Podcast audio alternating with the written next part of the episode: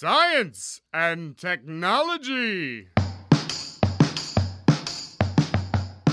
Estamos on com mais um Fóton do Ciencion. Hoje é dia 20 de novembro de 2020, trecentésimo, vigésimo, quinto dia do ano. Eu escrevi, viu, sério, para agora poder falar certinho.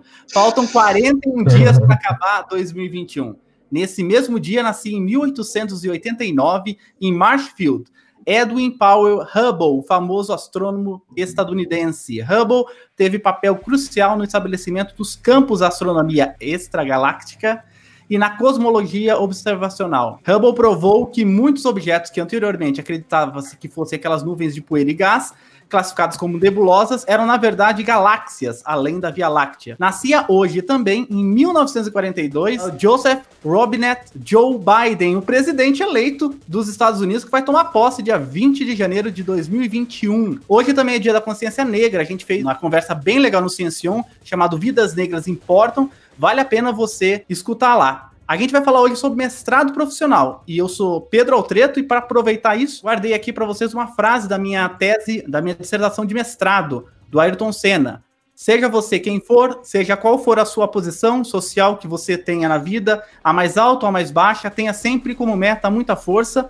muita determinação e sempre faça tudo com muito amor e muita fé em Deus. Que um dia você chega lá de alguma maneira você sempre chega lá. Meu nome é Célio Angolini e a frase que eu trouxe é a imaginação é mais importante que o conhecimento, assim já dizia o certo Albert por aí. Meu nome é Arthur, eu sou estudante de física da UFBC e já que a gente falou de Hubble e Einstein, eu vou jogar uma bomba aqui. E não é verdade que o universo se originou de uma grande explosão. Bom, meu nome é Thiago, sou da, da neurociência. Citando aqui Marie Curie, nada na vida é para ser temido, é somente para ser compreendido. Meu nome é Felipe Gomes, também aluno de neurociência aqui na UFBC. E agora o Arthur vai ter que me explicar isso aí, queridão. Bom, a gente está com Ciencion sobre Catarina Kepler, falando também do espaço, uma pauta do Arthur com edição do Thiago. Queria saber de vocês como que tá a repercussão do programa e o que vocês acharam do programa, se fez sucesso no Halloween, se deu medo em alguém ou não. Bom, primeiro eu vou explicar para o Felipe, né, que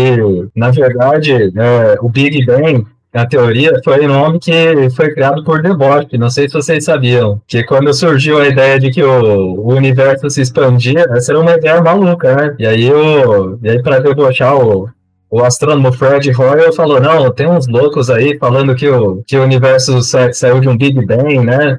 Mas a teoria não, não fala isso, né? Fala que é só uma expansão a partir de um ponto central, né? Mas a explosão realmente nunca existiu, né? O poder de uma fake news que transcende séculos. A fake news acadêmica, né? Bom, agora sobre o episódio da, da Catarina, né? Foi um episódio muito bacana, né? O pessoal aqui do Ciência On já confessou que é um dos episódios preferidos de todo mundo. Eu, sinceramente, fiquei com um pouquinho de receio de fazer a divulgação dessa, né? Porque o título a gente criou para provocar mesmo, né? Escrito bruxaria, né? Feminismo, astronomia. É para quem estiver vendo falar, nossa senhora, do que, que esse pessoal tá falando, né? Mas brincadeiras à parte, eu acho que isso é muito bom para divulgação, né? E a gente levou um material bem íntegro, bem sóbrio, bem importante para a educação científica, apesar dessa, desse com, com uma estética mais mística, né? Tem uma parte bem legal que a professora Anastácia fala de como foi o julgamento da Catarina, o Kepler precisou fazer um apelo à razão mesmo, né? Perguntas que levavam muitas discussões científicas, né? Faltou, será que a pessoa ficou mal porque bebeu a, a bebida que a minha mãe deu para ela, né? Será que não pode ter tido outra causa? Então, eu acho que foi um episódio muito bacana que suscitou discussões muito importantes e a divulgação está indo muito bem, está sendo recebida melhor do que eu imaginava. Não ter editado esse episódio para mim foi, fiquei muito feliz, é o que eu falo, é, para mim é o meu preferido porque, sabe, o conteúdo que trabalha, como caminha de uma coisa, sabe, de 1500 relaciona com agora. E é um episódio que, nossa, se ouvir mais de uma vez, você ainda vai aprender coisa. Então, eu de coração recomendo para todo mundo. É, foi bem bacana mesmo. Eu ouvi várias vezes né, para ajudar na edição. É, eu, sério, pensa rápido aí. Quão rápido você consegue pensar? Só para falar de uma noticiazinha que eu li agora, né? Que eu acho que ninguém falou aqui. Os Zepton segundos, novo recorde mundial de medição do tempo. Conseguiram medir o tempo agora em Zepton segundos. Dois colegas da Universidade Get 247 zeptosegundos, que é o tempo médio passar por uma molécula de hidrogênio. Então, o novo recorde agora é um zeptosegundo. Eu, eu não, não mudou minha vida. ah, tão boa. Essa notícia, essa notícia. Gente, hoje eu tenho três notícias incríveis para dar, que eu tô lendo agora a divulgação para falar aqui. é um Ciência, então. É um zeptosegundo. Uns 20, 10 a menos 21. 21. É 10 a menos 21 segundos. Antigamente a gente só conseguia medir as coisas em atosegundos. Agora a gente consegue medir as coisas em zeptosegundos, que é 10 a menos 21 segundos. Mas a pergunta que não quer calar é: a gente tem algum evento que aconteça nessa escala? Um fóton passando por uma molécula de hidrogênio. É 247 zeptosegundos. Olha, eu edito foto e eu sinto que não é tão rápido assim, não, viu? Foi bom. Ô Arthur, e como que anda os céus, Arthur?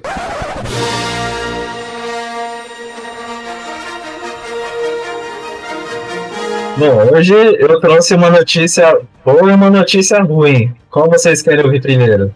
Olha, eu não li a pauta, eu sempre gosto de começar com a notícia ruim para terminar com a boa. Com a notícia ruim. Então vamos lá, né? Eu vou falar da contestação da detecção de fosfina em Vênus, né? Foi uma descoberta excepcional que foi divulgada em setembro, né? Afinal de contas, a, a fosfina que a gente chama de bioassinatura, né? Seria uma, um indício consistente de que, que poderia existir vida em Vênus, né?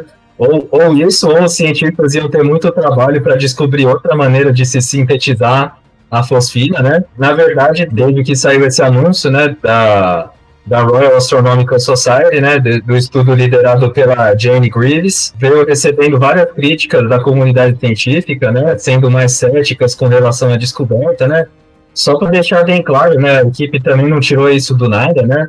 É, eles usaram dados de dois telescópios diferentes, que é o o Alno, que fica em Atacama, e o, e o Maxwell, que fica no Havaí. E eles chegaram, de fato, a anunciar que não tinham dúvidas a respeito da detecção da fosfina, mas é, isso não, não aconteceu para o resto da comunidade científica, né? Então, várias críticas têm sendo feitas é, com relação ao estudo. Algumas críticas vieram no sentido de que a amostragem usada era muito baixa, outras críticas vieram no sentido de que a, a, concentração de fosfina seria bem menor, muito menor do que o que os cientistas, o que a primeira equipe tinha falado, e outras críticas até, né, eu que estou estudando física computacional com o Pedro, né, vieram no sentido de que de criticar o método de análise computacional empregada pelo cientista, poderia ter levado algum erro no, no estudo, fim de outubro, né, para coroar essa polêmica, uma outra equipe de cientistas, liderado pelo Jerônimo Villanueva, chegou a publicar um preprint de uma revisão dos dados desses dois telescópios, recomendando uma retratação do estudo original, né? Isso também pegou muito mal, isso é, é uma acusação bem grave, né? Uma, uma coisa, digamos assim, bem indelicada, né, na, na, na, academia. Esse autor também já se, retra já se retratou, né, na, na linguagem do senso comum, né, falou que não era isso muito bem o que ele queria dizer, né? Que ele só estava criticando o artigo mesmo, né? Então fica aí a, a polêmica, né? Os links, como sempre, estão disponíveis para o pessoal acessar, né? A gente vai disponibilizar alguns. É, assim evolui a ciência, né? Então a gente não vai ter nenhum venusiano por aí. É, é importante essa, esse comentário do, do Pedro, né? Afinal de contas, quando foi anunciado, foi um fuzuê danado, né? Todo mundo ficou sabendo, chegou até na grande mídia. Mas agora que, que apareceram as críticas, né? Que todo mundo já está convencido de que pode ter sido um equívoco, acaba não, não tendo a mesma repercussão, né? Mas é assim que a ciência funciona, né? Os cientistas vão se corrigindo o tempo todo. E é assim que a ciência progride, né? Afinal de contas. Agora vamos para a notícia boa também, né? Que é da descoberta de água na Lua, né? em abundância. Então, no dia 26 de outubro, a NASA divulgou alguns estudos que confirmam a presença abundante de água na superfície da Lua. É uma história bem legal, né? Porque sabe o que eles usaram isso para essa detecção? Um observatório que fica dentro de um avião, dentro de um Boeing 747. E aí ele tem um telescópio de infravermelho acoplado na fuselagem e ele sai apontando assim para o céu e, e captando os dados, né? Então, Sofia, né? O Stratospheric uh, Observatory for Infrared Astronomy, porque em altas altitudes tem uma- um ruído menor da atmosfera, na atmosfera, né? Então, é uma detecção bem legal, né? Já não é muita surpresa para os astrônomos, né?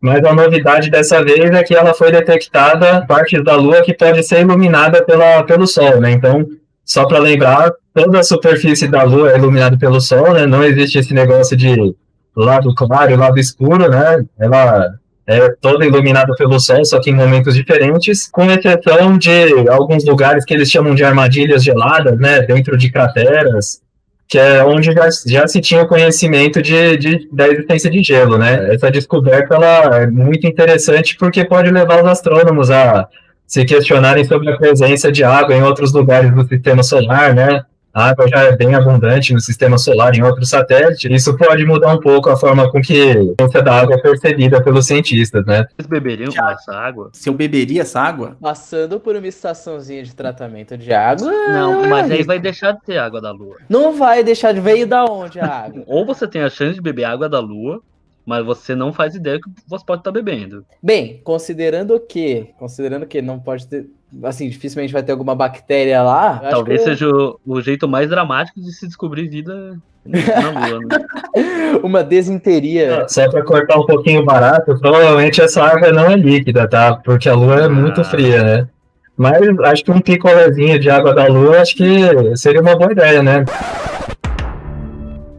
Bom, vamos falar de filme. Eu citei a Marie Curie porque eu assisti, antes dessa gravação, um filme que lançou dela entre ano passado e esse ano, né? Porque eu queria comentar aqui. Porém, eu tava falando pro Pedro, é muito ruim. E aí eu fiquei, eu falei, será que eu comento do filme ou não? Mas eu acho que vale a pena cada um né, chegar na sua conclusão.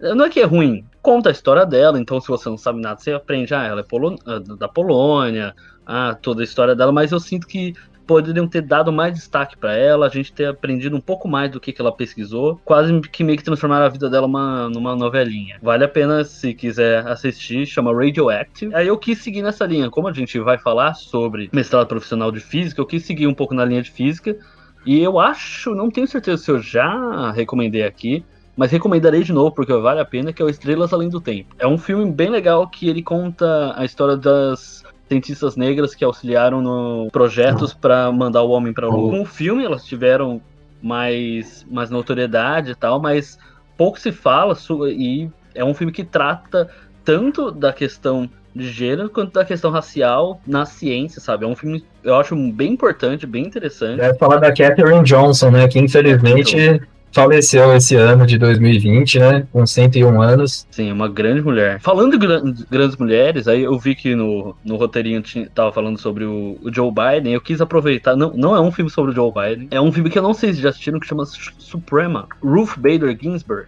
Que foi uma juíza do- da Suprema Corte dos Estados Unidos, que ela foi muito importante. Ela morreu esse ano, super importante também para a defesa do direito das mulheres. É uma figura relevante da justiça americana. eu tenho uma indicação e o gancho não vai fazer sentido agora porque eu não posso falar muito sobre o filme, né? Claro, né? É, porque é um filme muito curtinho, um documentário de 16 minutos que tá na Netflix. Então, se você assina a Netflix, você já tem. Chama John à Procura de Aliens. Ele Hum. mostra um gênio da eletrônica que leva a vida toda transmitindo sinais de rádio para o espaço e tentando escutar em busca de alienígenas. É baseado no- na história real, um documentário, né?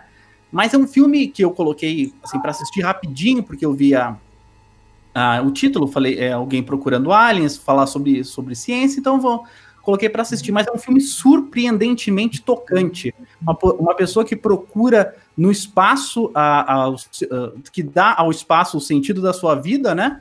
E acaba encontrando ah, do espaço o, o- o sentido da vida dele, né? Tá na Netflix. Eu separei um trecho que ele fala, que ele fala: "Meu interesse é descobrir o desconhecido e o desconhecido é isso, desconhecido. Você procura e continua procurando porque quer, pois sabe que existe algo ali." Então vale a pena assistir. É, são só 16 minutinhos, vale a pena. É, Você vai é- uma boa surpresa. Vai um bom- o final é muito legal. E aí, pessoal, o que nós temos mais de bom para hoje?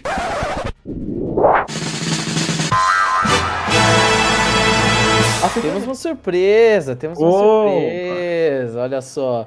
Seguindo na linha da temática do nosso episódio sobre aprendizado, a surpresa dessa semana é um Anime, então fique feliz, Célio. Doctor Stone, pra quem não conhece, é um anime sobre ciência. Ele tem uma pegada de divulgação científica interessante. A premissa é que em determinado momento toda a humanidade vira pedra e 3 mil anos se passam e o personagem principal ele consegue despertar desse sono de pedra no futuro onde a natureza já voltou ao estado que ela era antes do homem sair do período neolítico, né? Então, as sociedades elas regrediram a sociedades mais agricultoras e esse personagem ele tem a missão de trazer o poder da ciência do mundo que ele conhecia de volta. Então a gente vai acompanhar o Senku, que é o personagem conquistando passo a passo cada pequena pequeno avanço da ciência. Então ele vai atrás de penicilina, ele vai atrás de conseguir fazer eletricidade na vilinha que ele encontra. Existe, é claro, uma suspensão de descrença, uma extrapolação em alguns pontos, mas eu acho que como um desenho para divulgar e incentivar o espectador a buscar entender um pouquinho mais sobre ciência, ele é excelente. É muito divertido você acompanhar a jornada dele, porque em determinado momento ele fala: Eu vou construir um celular. E aí você fala: Não, aí você já tá querendo abusar da minha boa vontade, né? E aí ele faz todo um mapa de cada etapinha que ele precisa conquistar para chegar no celular. E quando ele chega no celular, é um aparelho que faz a função do celular, só que é um trambolho enorme com um monte de células de energia que ele faz em recipientes de vidro, um megafone e tal para poder se comunicar com uma pessoa do outro lado da, do outro lado da montanha, sabe? Então, é um anime muito interessante. Agora ele está recebendo uma dublagem brasileira, estrelando no Cartoon Network, no quadro Tsunami. E ele já está todo disponível em japonês na Crunchyroll. No ano que vem, no começo, acredito em janeiro de 2021, ele volta na próxima temporada de animes com a estreia da nova temporada. Para finalizar, eu queria compartilhar, quando, como a gente estava falando sobre Halloween, eu queria compartilhar alguma coisa com, relacionado a Halloween, alguma coisa relacionada a terror com vocês nesse Photon. E eu acabei que eu me deparei com uma, uma pesquisa que não é tão científica assim, você vai perceber que não é. Para vocês, qual que é o filme de terror mais assustador que existe? O mais é... assustador pra gente, não não não necessariamente é o que você leva mais susto. Tá, caraca, eu vou deixar o Thiago falar primeiro e eu vou depois. Olha, o meu é A Colheita Maldita, que esse filme eu não assisto de jeito nenhum. Pera, calma, o do Stephen King? É, eu morro de medo daquele filme. Sério? Malacai, do, Malacai, Malacai, eu já, eu o, do, o do Milharal? É, eu, eu, eu vi esse medo desse filme. Eu vi esse filme num corujão de Stephen King no Miss e foi meu filme favorito da noite. Eu, eu adorei esse filme. Olha, eu, eu vou pensar aqui, hein? Eu vou passar pra galera. Ah, teve um que eu vi que eu não sei se foi da situação, eu não lembro nada, acho que era contatos imediatos de terceiro grau. Sei lá, era uma coisa de alienígena, mas meio com fatos reais, umas coisas assim que esse. Mas eu não lembro, não. acho que é contatos de quarto grau, contatos de terceiro grau, uma coisa assim. Lembrei o chamado. É, é tosco, mas essa menina já me deu tanto medo. Olha, eu vou ser sincero, eu não gosto muito de filme de terror, mas eu vou compartilhar um trauma da minha infância que foi no Toy Story, aquela cena que o Woody chega no quarto do Sid e tem o bebê aranha Mostra pela primeira vez o bebê aranha. Mim, eu pensei bastante aqui. O filme que eu mais tomei é, susto até hoje talvez tenha sido aquele Insidious, sabe? Eu já não lembro o nome em português. Eu vou até procurar. Ele foi um filme que ficou famoso depois é sobrenatural, simplesmente Sim. assim. Olha só, não acredito. É... Então, foi feita uma pesquisa científica, né, com 50 pessoas que assistiram. Diz que é científico, mas é, não faz muito sentido porque as pessoas assistiram 120 horas de filmes assustadores. E eles mediram a variação do, dos batimentos cardíacos da pessoa conforme a pessoa ia assistindo o, o, filme, né? Mas depois de 120 horas de filme, eu acho que você não assusta mais com nada, né? É, e eles fizeram uma classificação dos 10 filmes mais assustadores. Em primeiro lugar ficou A Entidade, com 86 batimentos cardíacos a mais. Aí, agora que você falou e eu lembrei da existência desse filme, esse é o filme mais assustador que eu já vi. Porque esse filme. Nossa, eu fiquei com. Eu morri de medo. O filme segundo, inteiro. Segundo lugar ficou Sobrenatural. Segundo lugar, com 85 batimentos por minuto a mais do que o normal da pessoa. Depois, Invocação do Mal, Hereditário, Atividade Paranormal, Corrente do Mal, Invocação do Mal 2, Babadook. Atividade paranormal é um que. Caraca, mas o Corrente do Mal veio antes do Babadook? E Abismo do Medo. E por último, em décimo lugar, A Visita. A Visita! Do, dos Lançamento idosos. especial do Todd Hack aí, o audiodrama de Halloween, pra quem não Olha, de novo, a gente foi pego. Ele tava esperando pra falar alguma coisa do Todd Hack. Foi você que deu a abertura, Pedro. Foi você que deu a abertura. É, tudo bem. Um dia a gente vai gravar com o pessoal do Todd Hack. Aliás, se você ouve o Ciencion, ouve lá o Todd Hack também. A gente tá sempre recomendando filme de terror também. As... Na verdade, não sempre recomendando filme de terror, mas é uma coisa recorrente. A gente gosta muito de filme trash, porém. Sabe aqueles trash de terror, tipo Ataque dos Tomates Assassinos, esse tipo de coisa? É, é uma coisa bem Marte presente no programa.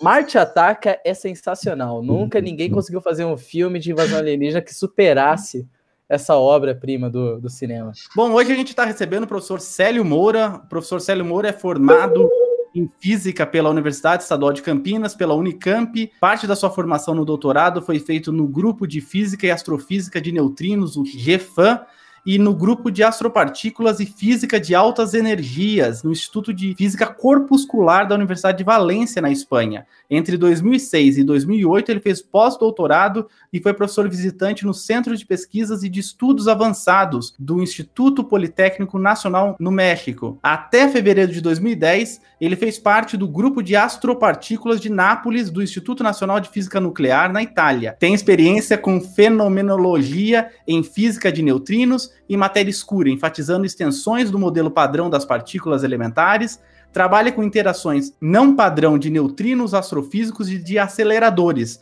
assim como formação, propagação e detecção de neutrinos de altíssimas energias. É professor aqui na UFABC desde 2010, tem o um grupo de astropartículas e físicas de alta energia. Fez parte da colaboração experimental do Pierre Auger na Argentina, contribuiu uh, com o programa de física experimental de neutrinos no FEMLab desde 2015. Está participando dos experimentos Lariat, SBND e DUN. E é atualmente coordenador do Polo UFBC do Mestrado Nacional Profissional do Ensino de Física, que é o tema de hoje aqui. Célio, muito obrigado pela participação aqui no Ciencion. Isso daqui é o seu currículo, que é bastante extenso, mas a gente sempre pergunta o que te inspirou a ser cientista. Nessa primeira pergunta que eu vou te fazer, o que te inspirou a vir para a academia, ser professor e, e, estudar ciência? Depois eu queria saber um pouquinho como que com um currículo tão de físico teórico você foi se dedicar à educação também. Primeiro de tudo, agradecer pelo convite, pela oportunidade de estar aqui falando desse programa de mestrado profissional que a gente tem na UFABC, até ter a oportunidade de falar um pouco de mim também, né? Agora que eu que eu vi. A primeira pergunta é: da onde você veio? É, tá. Bom, eu, eu nasci em, em São Paulo, capital, cresci em São Caetano, que fica na região do ABC, né, onde está a própria Universidade Federal do ABC. Em termos de formação, eu estudei é, colegial técnico no, no, na ET Jorge Street, que fica em São Caetano do Sul. Como eu fui fazer o, o colegial técnico, é porque a gente estava procurando uma escola que fosse pagável, né? E as, as ETs são, são públicas, então você não paga e tem um, um status razoável, né? Então fiz o vestibulinho da ET Jorge Street e estudei é, mecânica lá, porque num primeiro momento, porque eu sempre gostei de desenhar e o colegial técnico em mecânica tem uma das disciplinas que é desenho técnico. Eu acabei é, escolhendo um pouco por isso. Você não tem muita explicação sobre as coisas, né? Como as coisas funcionam. Você aprende a utilizar as máquinas e, mas eu tinha muito, muita curiosidade de saber como e por que as máquinas funcionavam. Fui me interessando, acho que cada vez mais pela, pela física e querendo entender melhor o, o funcionamento cada vez é, em nível mais profundo da, da matéria, assim, coincidência. Eu, eu, gostava muito de ler revista super interessante, Globo Ciência, e eles davam indicações de livros. E um pouco antes de prestar o vestibular, eu acabei lendo um livro, dois livros, um que chama Mistérios da Vida e do Universo, que são vários ensaios de cientistas em várias áreas, né, não só da física. Isso foi bom porque eu pude comparar as diferentes áreas da ciência. E o outro livro era de um, especificamente de um físico e falando mais sobre física que chama Arco-íris, Flocos de Neve e Quarks. É, realmente acho que eu fiquei meio balançado por causa desses livros e fiquei em dúvida entre física e, e filosofia.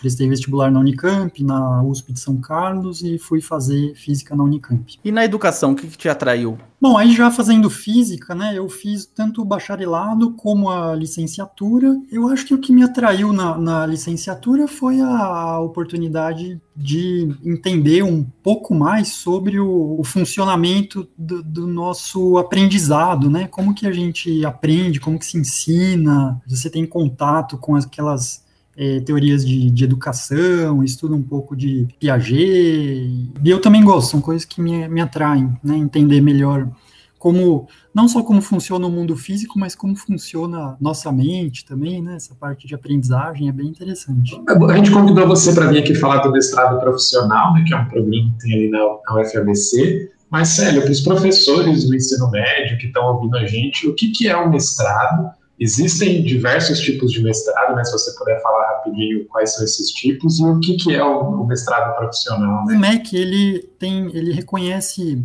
dois tipos de pós-graduação, né? Tem a pós-graduação lato sensu e a pós-graduação strito sensu. Na pós-graduação lato sensu, que eu acho que o maior exemplo, talvez, sejam os cursos de MBA, né? As pessoas recebem um, um certificado de conclusão do, do, curso que elas fazem. Já na estrito senso, você recebe um diploma. Então, no caso, você vai ter, se você faz um, um mestrado estrito senso, você recebe o diploma de mestre. O nosso mestrado profissional, o mestrado nacional profissional em ensino de física, é um mestrado que está vinculado ele é organizado pela Sociedade Brasileira de Física, então é um mestrado nacional, e aí ele tem vários polos que seriam em universidades diferentes em todo, todo o Brasil, na verdade, são cerca de 60 polos. Bom, a ideia desse mestrado, então, é um mestrado estrito senso, os alunos, quando terminam, eles recebem um, um diploma de mestre em ensino de física. Nesse mestrado, eles vão produzir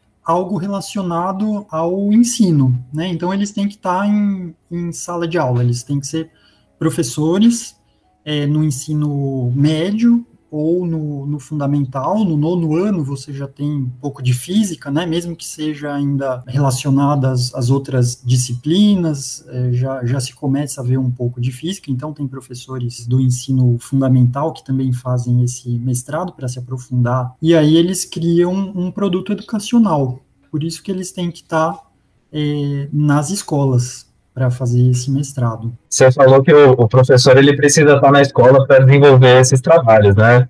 Mas como que funciona o processo de aplicação e um professor que porventura esteja desempregado pode se aplicar para o mestrado? Para esse mestrado, o, não, não tem como fazer esse mestrado não é, sendo efetivo, você tem que estar tá, é, ensinando assim em sala de aula. Uma das coisas que tem que ser feitas é você vai criar esse produto educacional e ele tem que ser aplicado na escola, né? A gente tem que observar essa criação, como que ela funciona, né? Qual que é o resultado dela. Se o professor não estiver é, empregado, se ele não estiver em sala de aula, não tem como é, realizar esse mestrado. Pode ser professores tanto da rede pública quanto particular.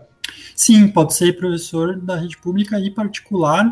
No caso dos professores da rede pública, a gente tem bolsas da CAPES, ajuda eles a diminuírem a carga didática deles nas escolas, para eles terem mais tempo de se dedicar ao mestrado. Né? Para os professores da rede privada, não tem essa bolsa. Podia dar algum exemplo do que, que os professores, quando fazem o mestrado profissional, a finalização do, do relatório técnico, né? No final desse mestrado, eles escrevem uma dissertação e também o produto educacional, né? É, que seria como um, um apêndice da dissertação, mas também um, um texto separado que descreve, em geral, o que a gente tem é uma sequência de aulas para um determinado assunto.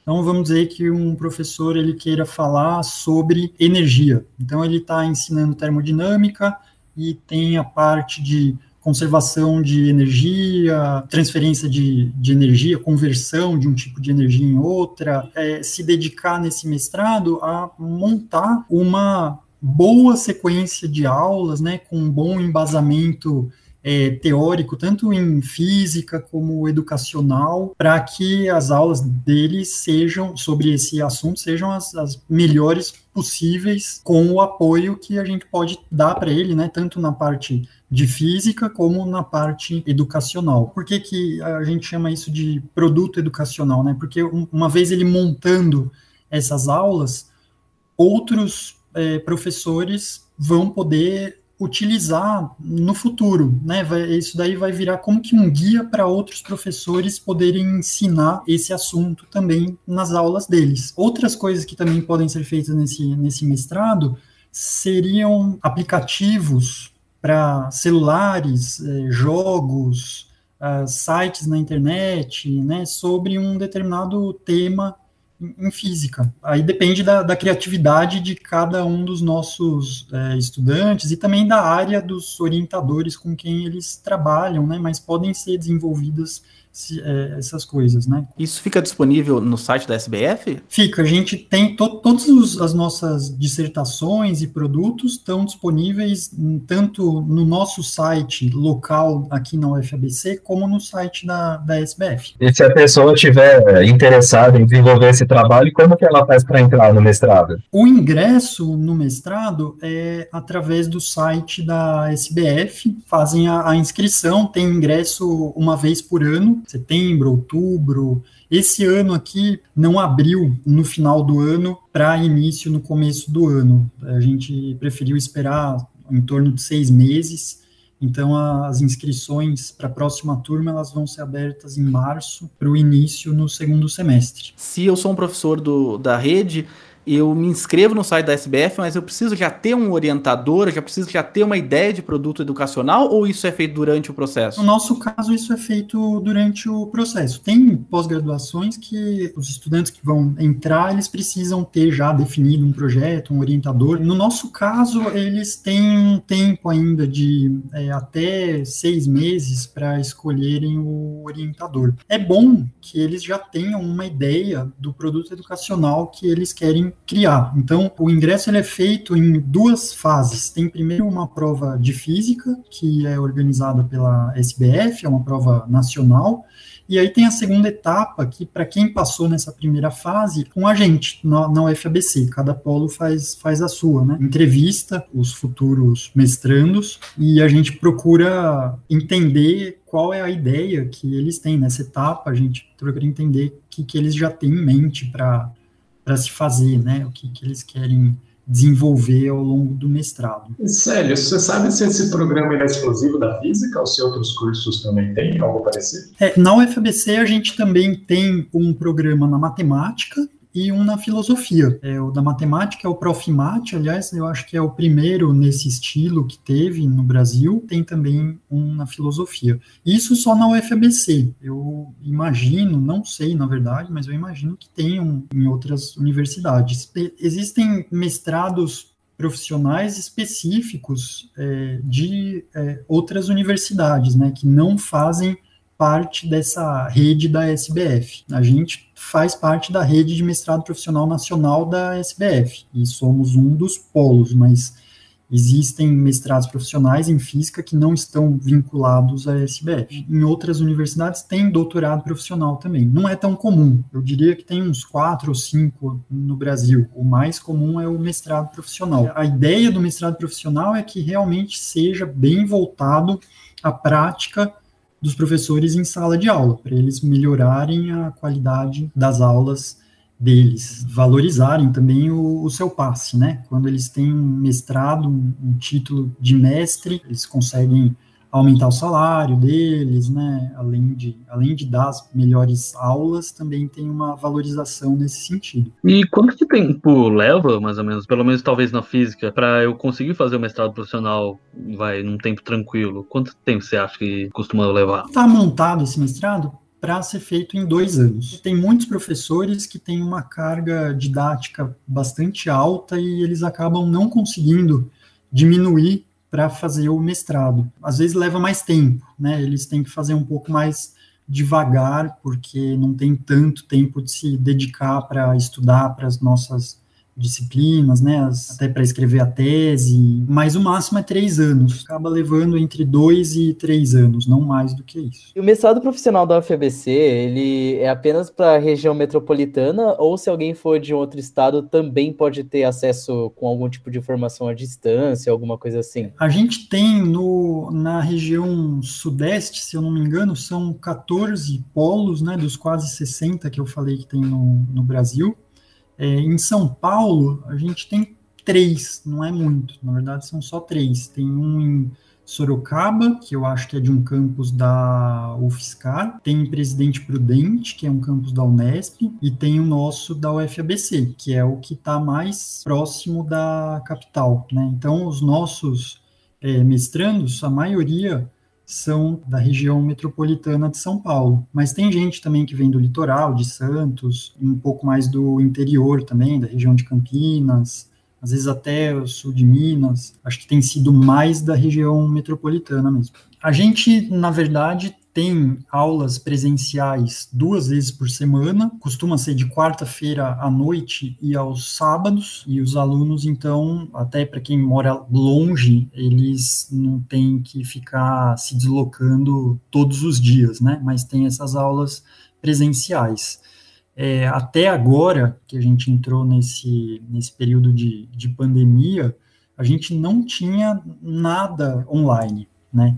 Mas agora todos os nossos cursos têm sido dados é, 100% online. É, mesmo quando a gente puder voltar às aulas presenciais, acho que bem provável que parte dos cursos passem a ser à distância, apesar de que também dificilmente vai ser um mestrado que a gente chama de EAD, né, de, de educação à distância, porque é outro estilo, na verdade, esse daí, né? A gente, eu acho que houve uma certa confusão agora com a pandemia entre o que é, é EAD e o que é uma educação emergencial à distância, que são coisas bem diferentes, né? O que a gente está fazendo agora é um tipo de educação emergencial à distância, porque os nossos cursos não, não foram idealizados para serem dados à distância. E o que um professor poderia esperar do mestrado em relação ao que é ensinado lá?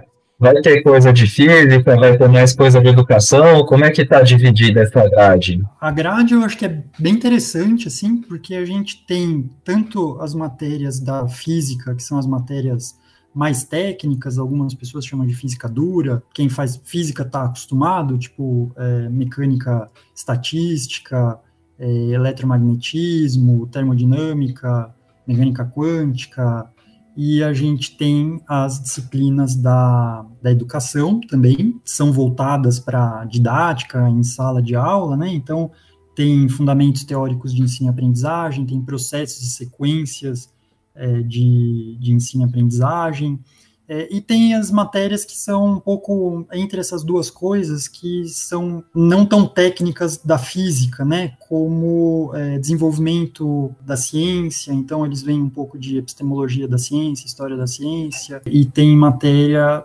de física contemporânea, eles veem algum tópico de de, sobre física que está sendo feita na universidade, né, física de fronteira, não, não só aquela física já bem estabelecida que a gente aprende nos cursos mais tradicionais, mas a física que está em pleno desenvolvimento atualmente, né? Existe alguma coisa nesse curso, nesses cursos de metodologias de ensino mais modernas, essas coisas de metodologias ativas? O professor vê alguma coisa disso? Ou...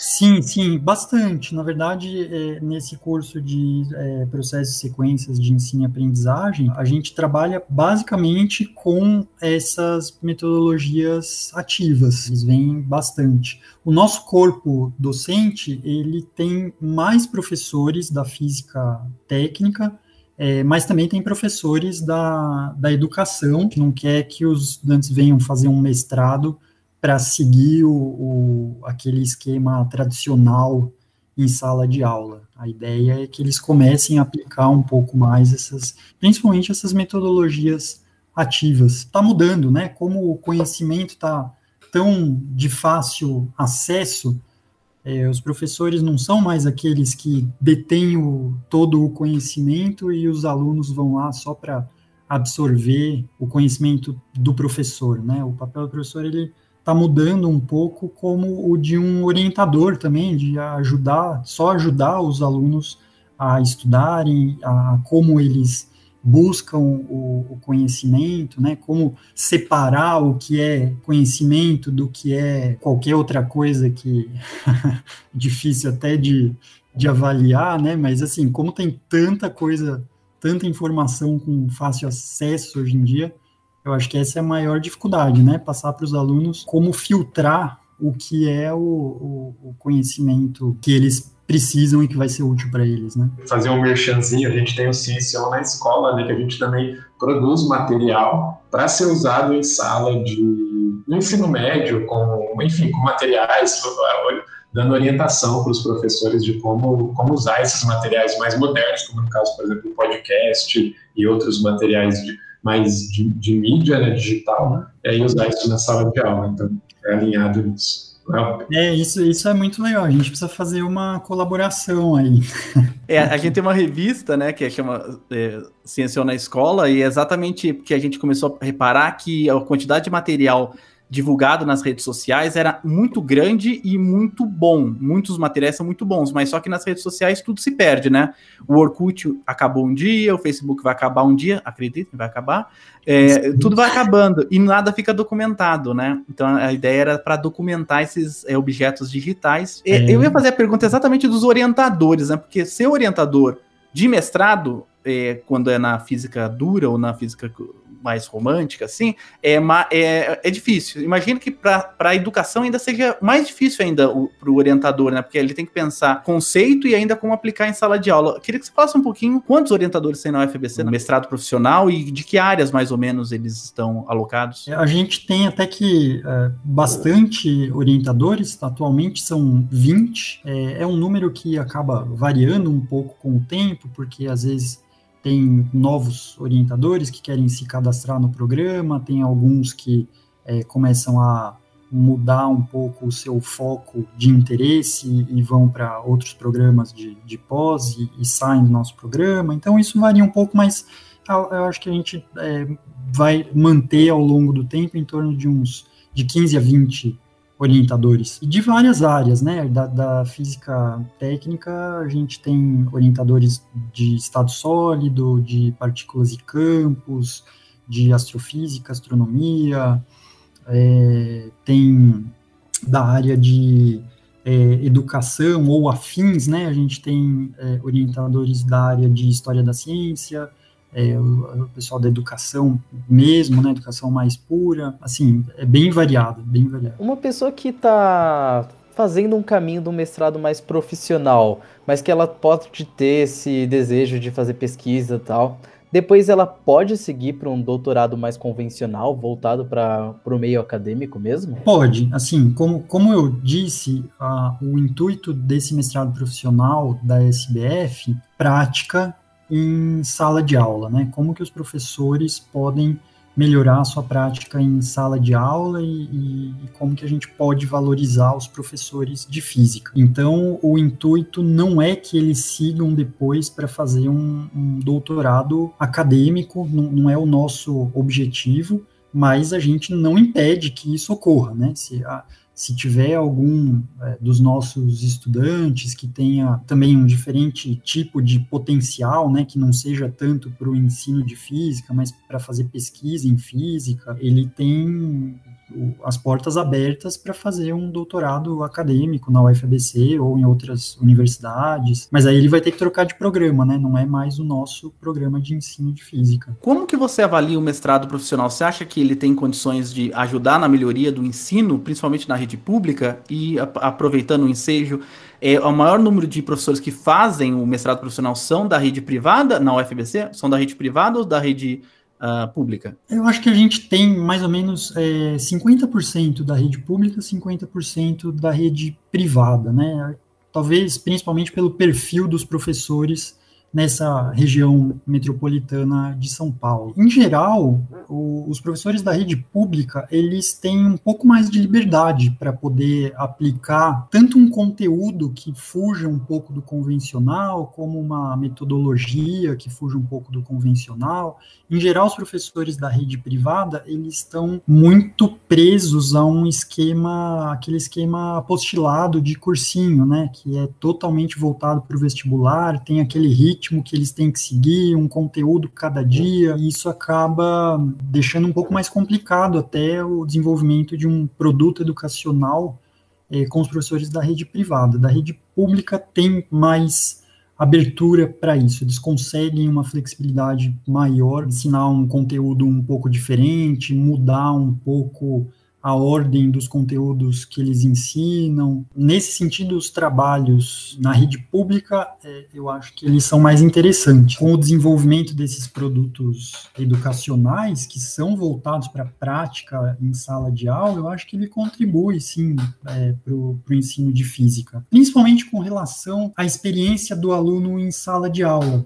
Os professores comentam que quando eles é, aplicam os produtos educacionais deles, eles percebem um interesse maior dos alunos, é, coisa de, de, que, assim, os alunos vão até buscar eles depois da aula no corredor para fazer perguntas e pedir material. Então, eu acho que nesse sentido de dar mais incentivo aos alunos, por eles verem uma novidade em, física e com uma metodologia um pouco diferente, que é geralmente mais ativa, não só daquela deles ficarem sentados absorvendo um um conhecimento que o professor está dando, bem positivo nesse sentido. Eu acho que ele ajuda bastante na, na no ensino de física. A gente sempre pede para o convidado deixar uma mensagem final de incentivo para o aluno do ensino médio, que é, tem, a gente tem um bom público com eles, é que mensagem você deixaria para o pessoal? Todo o contato que existe a partir desse mestrado, eu acho que é muito positivo, né? Os, os professores do ensino médio, fundamental, quando eles vêm para a universidade,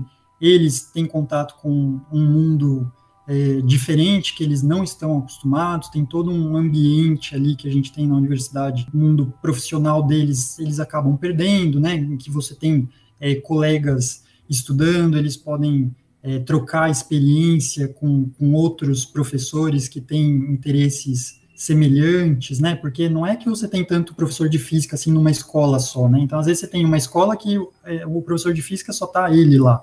Quando ele vem para fazer o, o, nosso mestrado, ele vai ter contato com outros 10, 15 professores que estão fazendo, assim, não exatamente a mesma coisa, mas têm os mesmos objetivos que ele. Então, isso é muito enriquecedor para os professores. Eu acho que também, no sentido oposto, é muito bom, porque a gente realmente tem a oportunidade de ter um contato também é, com outro mundo.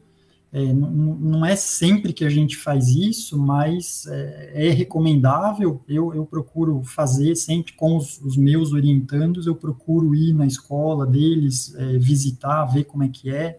E são realidades, assim, também, mesmo nos nossos alunos, são realidades muito diferentes, porque é, eu já tive aluno que dava aula em Parelheiros, na periferia de São Paulo, Zona Sul, né, em escola estadual é, é uma realidade e alunos que davam aula em uma escola é, privada para estudantes é, que são filhos de executivos de multinacionais da Alemanha, né? Então, os estudantes, você vai lá, eles têm, assim, a, a escola parece uma universidade já, né?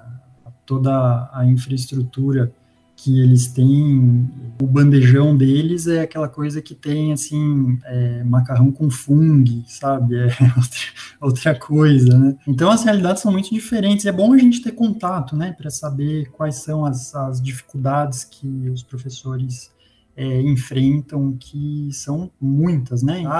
Eles às vezes eles se desesperam porque eles têm que estudar muito, tem provas e tudo, mas o resultado é bom, é positivo. Eles, em geral, eles, eles gostam, eles mantêm depois contato com os, os colegas que eles fizeram e eles é, adquirem mais confiança, né? Porque se você vai ensinar mecânica quântica no ensino médio, a grande dificuldade que os professores têm para isso é falta de confiança eles não se sentem capacitados para ensinar um tópico de física moderna ou contemporânea. Então, os alunos até vêm perguntar, eles se interessam, mas os professores fogem porque eles não se sentem capacitados para discutir aquilo. E quando eles terminam o nosso mestrado, eles já é, se sentem mais confiantes, eles sabem até assim como buscar informação por eles mesmos. Eles podem decidir assim, ah, agora eu vou ensinar um tópico de mecânica quântica, eles sabem que livro buscar, onde encontrar informação na internet, e ter um pouco mais de confiança sobre aquilo que eles vão ensinar. Agora eu queria que você deixasse uma mensagem, então, pro, pro agora para os alunos. Buscar aquilo que eles gostam, né? Porque na, na nossa sociedade existe sempre um, um direcionamento, né? Parece que as pessoas querem que você sempre siga uma coisa meio padrão ou que é considerado normal ou que vai trazer mais dinheiro, né? Então é sempre aquela coisa de é, engenheiro, ou advogado, ou médico, em geral, é, esses são os, os sonhos que os pais querem que os filhos tenham, né? Então, nisso, a física acaba ficando um pouco excluída, porque é considerado uma coisa fora do padrão, exótica, de louco. É, e não, se você gosta de física, é, eu acho que tem que seguir nessa direção e continuar estudando, ir para a universidade, porque a física também abre muitas portas, muitas portas. É, é uma carreira bastante colaborativa com instituições internacionais, então você tem a oportunidade de viajar, aprender outras línguas, é, não vai ficar só na, na física em si, e com os conhecimentos de física, física é uma é, é, é bastante versátil, né? Então, aprendendo física, você também acaba abrindo portas é, na indústria, em bancos, análise de dados é, é muito importante. Meu, meu conselho seria para os alunos buscar aquilo que eles gostem e não fecharem as portas é, para tentar seguir algo que, que seja mais padrão. E, e, eu teria também, não sei se aqui cabe, é, mas eu teria uma mensagem é, para os pais também, para a sociedade em geral, na verdade. Eu acho que é, é, muito importante que a gente valorize os nossos professores. Atualmente eu sou coordenador desse é, mestrado profissional e eu tenho tido contato com os, os, professores de física, mas a gente vê que é uma situação até que bastante geral, assim, realizarem o trabalho deles com qualidade, né? Então, é, e, e, a qualidade do trabalho de um professor é, é, muito importante, porque a gente sempre fala, reclama muito do, do, nível da nossa educação, né? Os resultados que a gente tem em educação, e isso está diretamente relacionado à qualidade dos nossos professores. Então, se a gente não é, tem professores de qualidade, a gente não tem uma educação de qualidade. E não tem como a gente ter uma, uma é, professores de qualidade se a gente não valoriza os professores, né? para você ser professor, você tem que ter tempo, né? Você tem que ter tempo de continuar estudando, você tem que ter tempo de é, se atualizar, né? Fazer um, um, mestrado profissional. O papel de um professor ele engloba muitos aspectos, né? Não é simplesmente só aquele de é, dar prova para os estudantes sobre um conteúdo determinado. Ele tem que ser um exemplo, ele tem que inspirar os alunos a quererem buscar mais conhecimento, né, para terem resultados melhores na vida deles em geral, né? Então eu acho que a, a mensagem que eu deixaria para a sociedade é de que a gente precisa valorizar os professores porque eles não têm recebido o, o devido valor. Bacana, viu, Célio? Obrigado pela mensagem. A gente endossa certamente cada palavra que você acabou de dizer. Até nessa pandemia o pessoal está vendo quão difícil é ser professor, que muitos pais estão é, estão desenvolvendo uma parte desse, desse papel aí da, em, em, casa, né? Tá vendo a dificuldade que é ser professor. A gente agradece muito a participação, tá convidado desde já para vir aí pro Ciencion na escola aí, ajudar a gente também. E falar para todo professor que a gente vai deixar os links do mestrado profissional no ensino de física da UFBC, o geral, uh, no link dessa postagem. Qualquer dúvida também, entre em contato com o professor Célio Moura ou com qualquer, qualquer um dos integrantes que a gente vai ter o prazer de indicar pelo menos o caminho para vocês. Obrigado, Célio.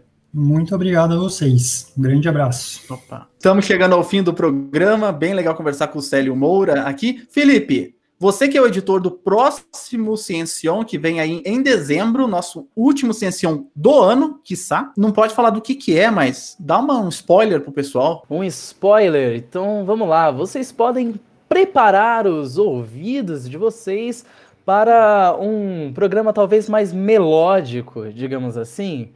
Um programa para estudar como a sua cabecinha vai conversar e entender com as melodias que você ouve no dia a dia. Tiago, obrigado então. Obrigadão, foi bem legal saber sobre esse lance do mestrado. Não, não entrarei no mestrado da física, ah, mas reco... ah, eu não, física não é comigo, mas Olha esse recomendo, recomendo a todos que, que gostam de física darem uma olhadinha. Célio, obrigado, viu, Célio? Eu que agradeço, estamos sempre aí. Obrigado, Arthur. Eu que agradeço a presença do Célio. E eu não conhecia o programa, mas achei muito interessante. Espero que ajude os professores que estejam buscando aí uma, uma formação continuada, né? Obrigado, Felipe. Obrigado, Pedro. Muito interessante saber é, sobre esse projeto do, de mestrado profissional em ensino de física. Estou com o Thiago, não, não é minha área de especialidade, mas eu já gostei tanto de física que eu entrei na UFABC pensando em fazer física. Então, sempre bom saber as novidades. E muito obrigado a você que esteve aqui nesse, nesse fóton do Ciencion durante todo, todo esse tempo. Não esqueça de seguir a gente nas redes sociais, no Twitter, no Facebook, no Instagram. Seguir o Ciencion na Escola. Já temos mais uma edição do Ciencion na Escola pra, falando sobre a Amazônia, tá bom? Até a qualquer momento ou até ano que vem. Até mais, tchau!